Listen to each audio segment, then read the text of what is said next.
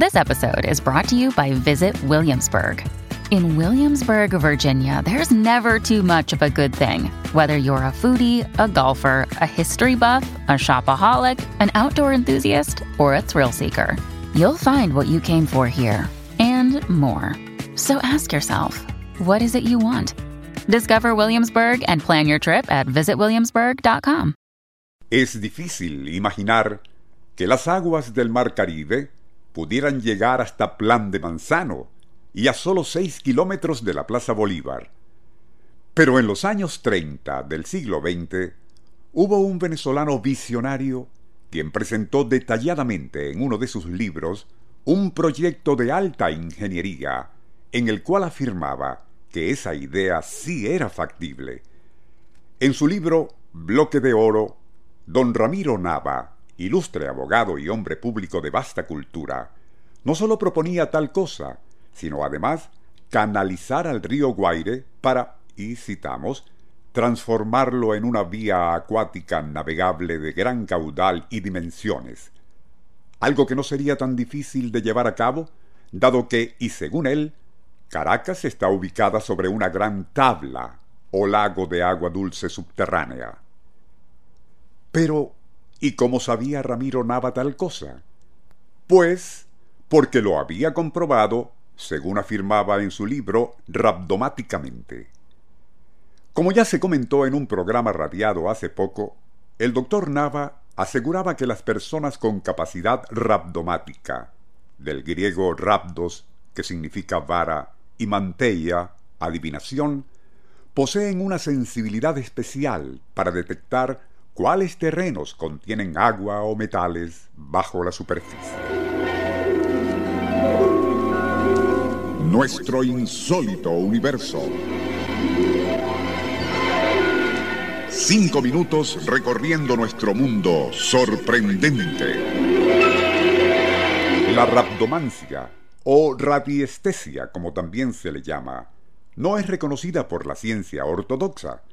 Pero, y como ya se comentó en otros programas de esta serie, hombres como Isaac Newton, Benjamin Franklin e incluso Albert Einstein se interesaron en esa disciplina e incluso esbozaron hipótesis acerca de su naturaleza. Según parece, ya desde épocas antiquísimas, no sólo se le practicaba para localizar agua bajo tierra, sino que existen pruebas gráficas de ello.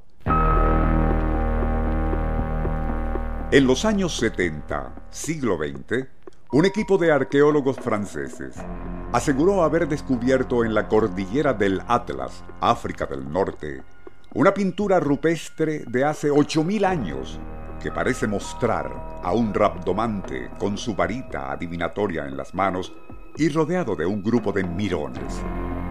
Se dice que en tiempos bíblicos y cuando Moisés hizo brotar agua de un manantial bajo roca al golpearla con su vara, a lo mejor estaba practicando rabdomancia.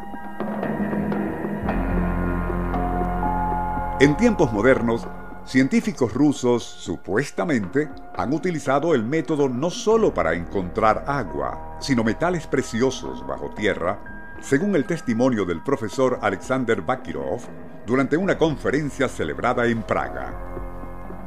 ¿Tiene esta presunta capacidad bases fisiológicas? En Estados Unidos, el físico Svox Harbalik parece haber comprobado que muchos rabdomantes son, de manera inconsciente, sensibles a leves perturbaciones del campo magnético de la Tierra.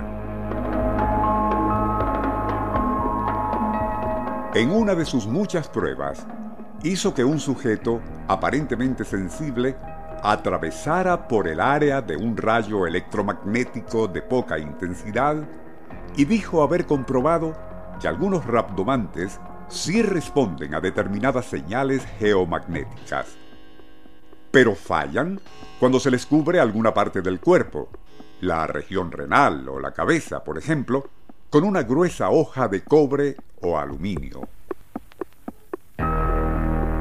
Ello podría indicar que a lo mejor sí pueden existir en algunas personas sensores magnéticos en esas partes de sus organismos y de un supuesto transformador de señales en el cerebro que a su vez transmite órdenes para que ocurran las contracciones subliminales de músculos en los brazos que mueven la varita.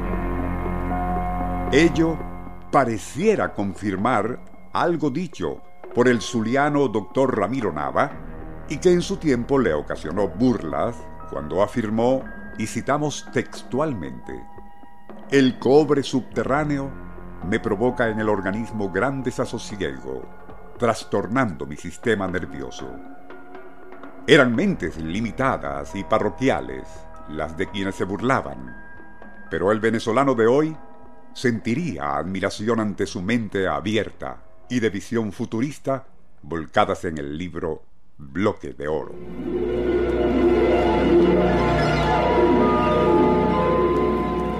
Nuestro insólito universo.